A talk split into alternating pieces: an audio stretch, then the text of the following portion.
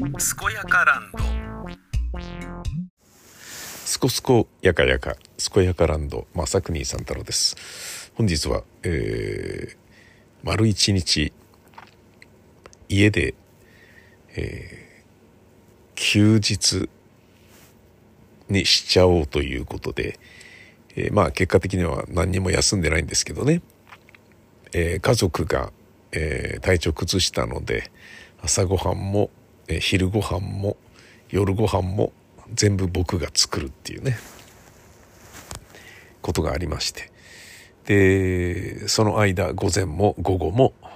えー、ラジオドラマの台本を書いてましたね。はい。で、ほぼほぼ、えー、できた。あ、まあまあ、違うな。もうちょっとだな。うん、一応肝心なところ、肝の部分がまだ全然できてないんで、えー、そう、ちょっと今日はやめようと思ってね、集中力切れちゃったんで、あの、やめましたけど、で、またしばらく明日、明後日、しあさってぐらいまで書けないので、金曜ぐらいまで書けねえのかな。で、なんとかそこでね、仕上げて、まあ日曜日収録なんで、そこでね、もう劇団員のスケジュールとかもらってるんで、で、他の出演者のね、女優さんとかの、まあ女優って言っちゃいけないのか、女の俳優の、えー、スケジュールももらってるんで、これちょっとね、えー、やばいな、と、ちゃんとね、書き上げなきゃなっていう感じなんですけどね。ただまあ、何かと、大丈夫そうだなっていうレベルにまではなったので、これね、あのー、まあ、どのぐらいだろうな、30分ぐらいのね、えー、物語ですけど、一本が。で、ラジオドラマだから、あの、芝居の場合はね、あのー、もう4、5人の芝居はね、書けるようになったなって思うと、で、もっとね、入り組んだ群像劇にしようと思って、まあ、どんどん人数増やしていきますよね。増やしていきますよね。てか僕はまあそういう時期もあったんですよね。20人なんつうのは普通に当たり前で。えー、っと、ヒポクリティカルアイランドっていう芝居だと47人ぐらい出てたんじゃないかな。全部ちゃんとした役で。うん。まああれの組み立ててんのは本当楽しかったですね。はい。こんなのわけわかんねえよっていうふうに出演者もみんな思ってんだけど、どんどん書けば書くほど分かりやすくなってって、芝居見たお客さんもね、こんなに大人数で大丈夫なのかと思ったんだけど、全然分かりやすいね、みたいな感じですごい絶賛されたのがね、自分の中でもありがたかったですけど、うん。でもそれでね、ヒポクリティカルアイランドで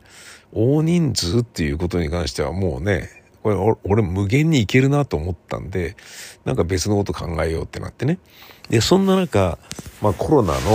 えー、影響でね、ラジオドラマを作るということに挑戦をしたわけですが、それがまた全然違う話で、ラジオドラマって声だけだから、あのー、聞き取りづらいというかね、えー、例えばさ、ラジオの番組でもさ、まあ関西の番組はもう適当にね、男56人で喋ってたりするような番組もあるけど普通に考えたらさ今喋ったのが誰なのかっていうのをね分かるようにしなきゃいけないから男の番組に女がゲストで来てとかね。男のパーソナリティ女のアシスタントでゲストが誰か1人とかね。で普通にねおしゃべりしてる中でアシスタントが「今ね喋った一人称の男がねゲストの方が喋ったのかパーソナリティの方が喋ったのかわからないから、まあ、今ねあのパーソナリティの誰々さんがおっしゃった通りなんとかかんとかはなんとかなんですかとかっていうような言い方で、えー、私の前に喋ったのは誰々なんだよとかっていうことを教えながら中を取り持つ裏回しをするアナウンサーのアシスタントとかねそういうことが必要ですよね。ラジオの場合ってねあの、まあ、声の違いでわかる人にはわかるんだけど、ながらで聞いてる人もいるわけで、うん、今どっち喋ったんだなんてことがあっちゃいけないからさ。あの、人数をね、あんまり出すべきではないよね。出したとしてもちょっと説明台詞のようなものを入れなきゃいけなかったりするけど、それと同じようなものなので、ラジオドラマも。少人数の方が面白いに決まってるんですよね。分かりやすいに決まってるんですよね。ラジオドラマで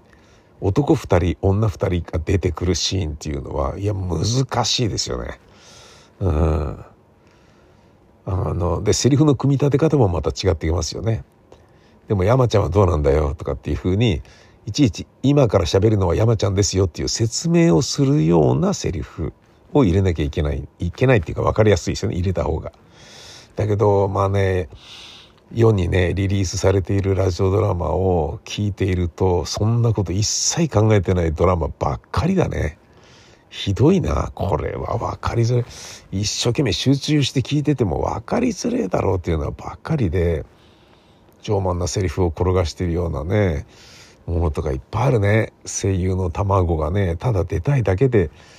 ね、誰かが書いてるような物語みたいなのとかね。うん。まああのいい役者もいっぱいいるんですよ。ただのね無料の配信のポッドキャストのね役者の中でも。ただやっぱりねうん。あまあ要は声優になりたいわけねみたいな。アニメのアテレコやりたいわけねみたいな。そういう人たちばっかりなんで。あんまりねうんなんか面白いなっていうラジオドラマにはまるで出会えていないですけど残念ながらね今のところ。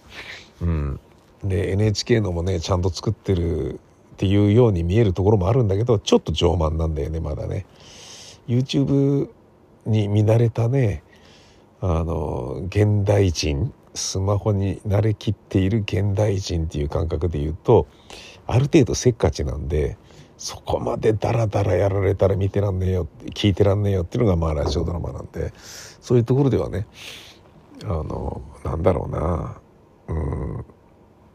どちらかというとね演劇よりも、えー、歌舞伎を見ているような感覚っていうのかな。それはね NHK のラジオドラマにもちょっと感じるんですけどね。なんていうねあの嘆きはさておきラジオドラマは少人数の方がいいので、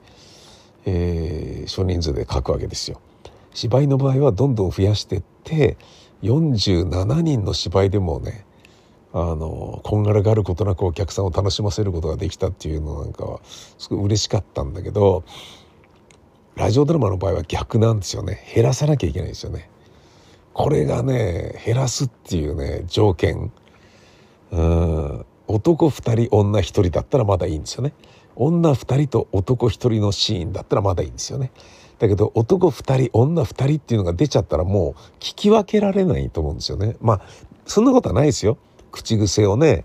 なんか決めたり声の特徴ある役者を配することである程度わかるとは思うんだけどそれでもやっぱりね頭の中で整理しながら聞かなきゃいけないっていう煩わしさを聴取者に求めることが前提になってしまうのでそうじゃないものにするっていうね今日もそれで考えてましたけどなかなかねあの逆のパターンなんですよね。劇団で芝居やってた時はね中劇場でもあるし大人数出せるよねってなると、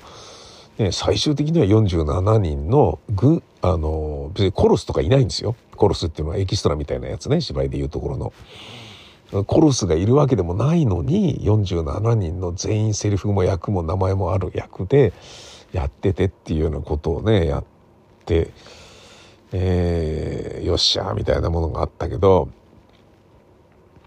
ラジオドラマになるとまるで逆のことなんで今日もねそれであそっかこれ以上出さない方がいいなとかねあそっかこれあそっかこれはこうだからそっかこの人が来る前にこの人をはけさせとかないと男に女にとかね3人以上になっちゃうじゃねえかよみたいなね。うんそんなようなこと考えながらね書いててこうソリッドでいいですよだから。でソリッドっていうかなんだろうなあのゆっくりね状況説明をしてから物語を立ち上げるみたいなことがでねやらなくていいわけですよね少人数だから。パッパと話を進む進めることができるからそれがねあの心地よいんですよね。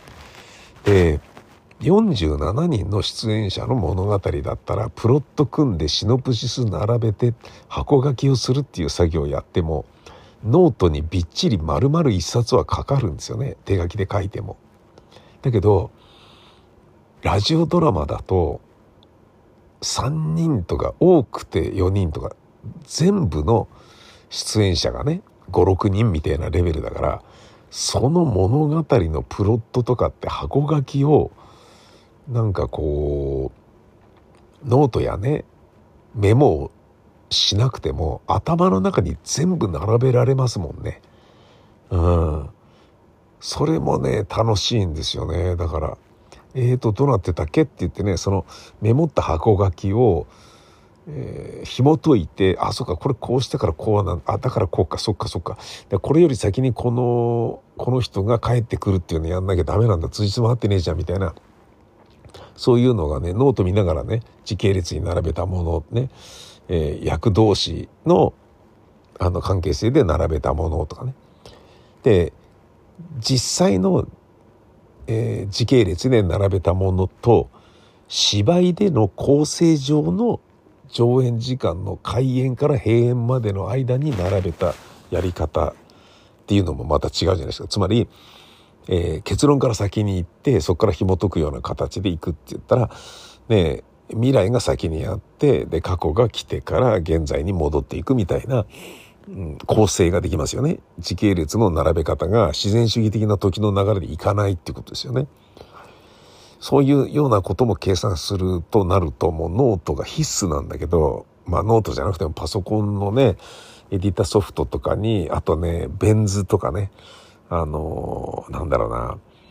パワポみたいなものでね、すごい、こう、丁寧に丁寧に書いてね、保管するみたいなことやってる人もいるけど、井上久志さんもね、すっごいプロットとか書きまくってたらしいからね、図とか絵とかでね、うん、俺もまあ絵とかイラストをね自分で考えてねやったりしてそれ見ながらああいうやつだからあそっかじゃああの人に頼もうとかね誰にねキャスティングをお願い、ね、出演をねお願いするかっていうのはあの劇団のあの人がいいなとかねそういうのを探したりする上でもね自分で絵描いてるとねキャラが立っていいんだけどねそういうのが一切なくていいラジオドラマのうん頭の中に全部あればいいので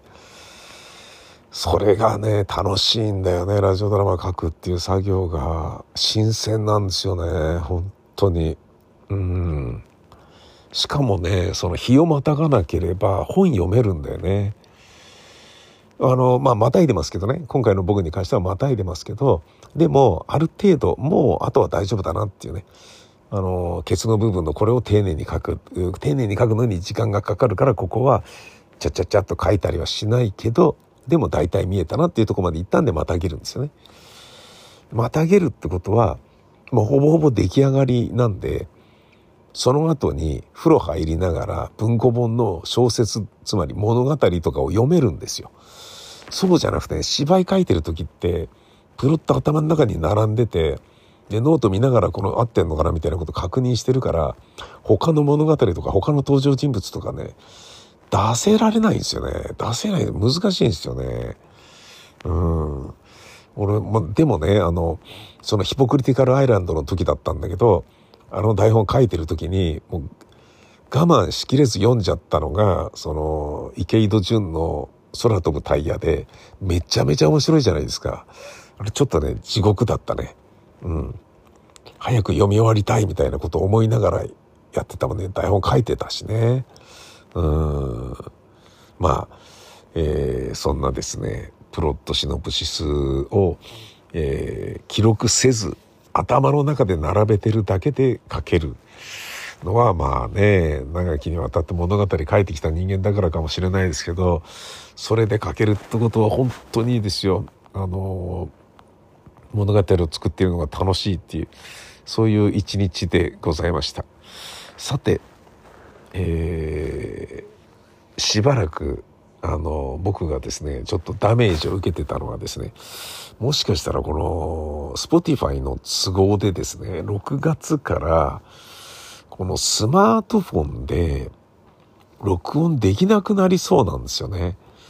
これは困ったなと思ってちょっとワンクッション加わるんですよね。いやスマホでの録音はできるんですよ。だけどこの Spotify のポッドキャスターズ for Spotify for Podcasters っていうアプリがあって、そのアプリで録音することができないんですよ。仕様が変わるらしいんですよね、6月から。うわ、これは嫌だなと思ってね。まあもちろんスマートフォンの、えー、PCM 録音っていうね、アプリとかそういうのあるんで、録音はもちろんできるんですよ。だけど、それを使って、えー、Google ドライブにね、クラウドにアップロードして、デスクトップ PC からアップ、じゃないとアップできないとかになるんじゃなかろうかっていう。ええー、っていう。今 YouTube だってさ、スマホ1台でできてんのに、ポッドキャスト PC 繋がねえとできねえってなんだそれって、ちょっとがっかりで、ああ、でもなんかそういう移ろいがね、あるんだな。そういうのによってね、ポッドキャストもやめなきゃいけなくなったりするんだなとかね、そのようなことをね、ちょっとすごい寂しく思ってましたね。ああ、そうなんだ、みたいな。番組はさ、ね、民放の番組は、プロデューサーがね、えー、立ち上げてね、で、編成が終わらせるでしょで、ね、よくわからない理由で編成に終わらされるっていうのがある。それはまあ仕方ないものなんだけど、ポッドキャストに関しては自分がやりたければいつまでだってできるっていうものだ、なはずだと思ってたのに、あ、そういう理由でできなくなっちゃうことがあるんだと思って、6月までしかできないの？とかね、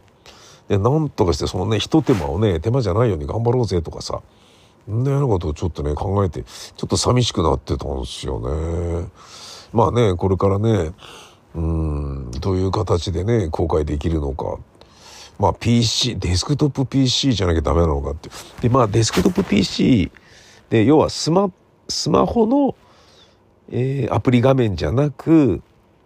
えー、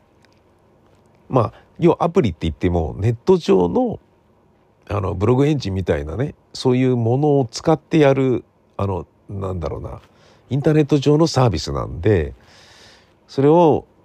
スマホで見るブラウザーが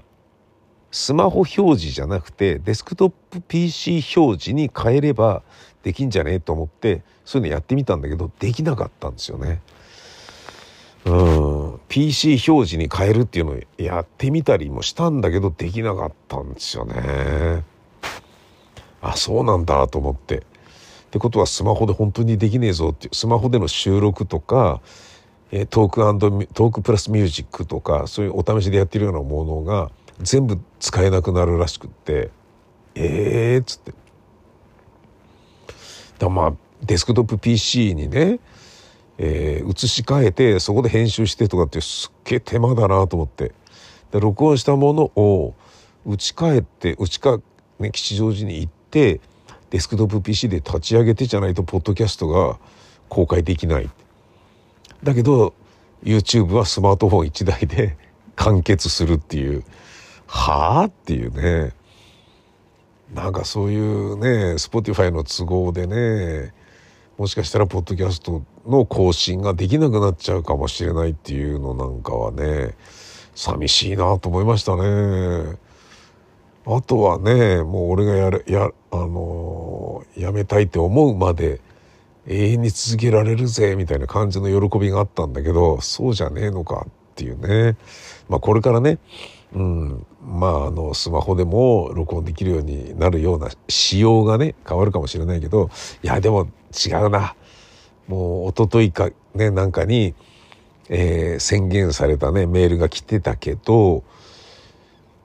えっ、とスマートフォンのモバイルで、えー、録音ができなくなる編集ができなくなる。っていうのがもう決定って書いてあったからこれは多分そうなんだろうな。寂しいな。そうするとね少なくとも今のような高頻度では公開ができなくなるしそれはちょっとね寂しいなと思ってね。だ YouTube をメインにね更新していくものになっていくのかしらとかね。そんなようなこともちょっと思ったよね。うん。まあね。何が理由だか分かんないんだけどね。アンカーっていうスマホでね録音したり編集したりできるようなのがもうできなくなっちゃう。つまり買い取ったアンカーという会社と、えー、のねやってたアプリとかネットサービスを全部なしにする代わりにリバーサイド .fm っていう会社とコラボレーションすることでよりねあの複数の人間のカメラ映像を配信できたりっていうようなこととかまあ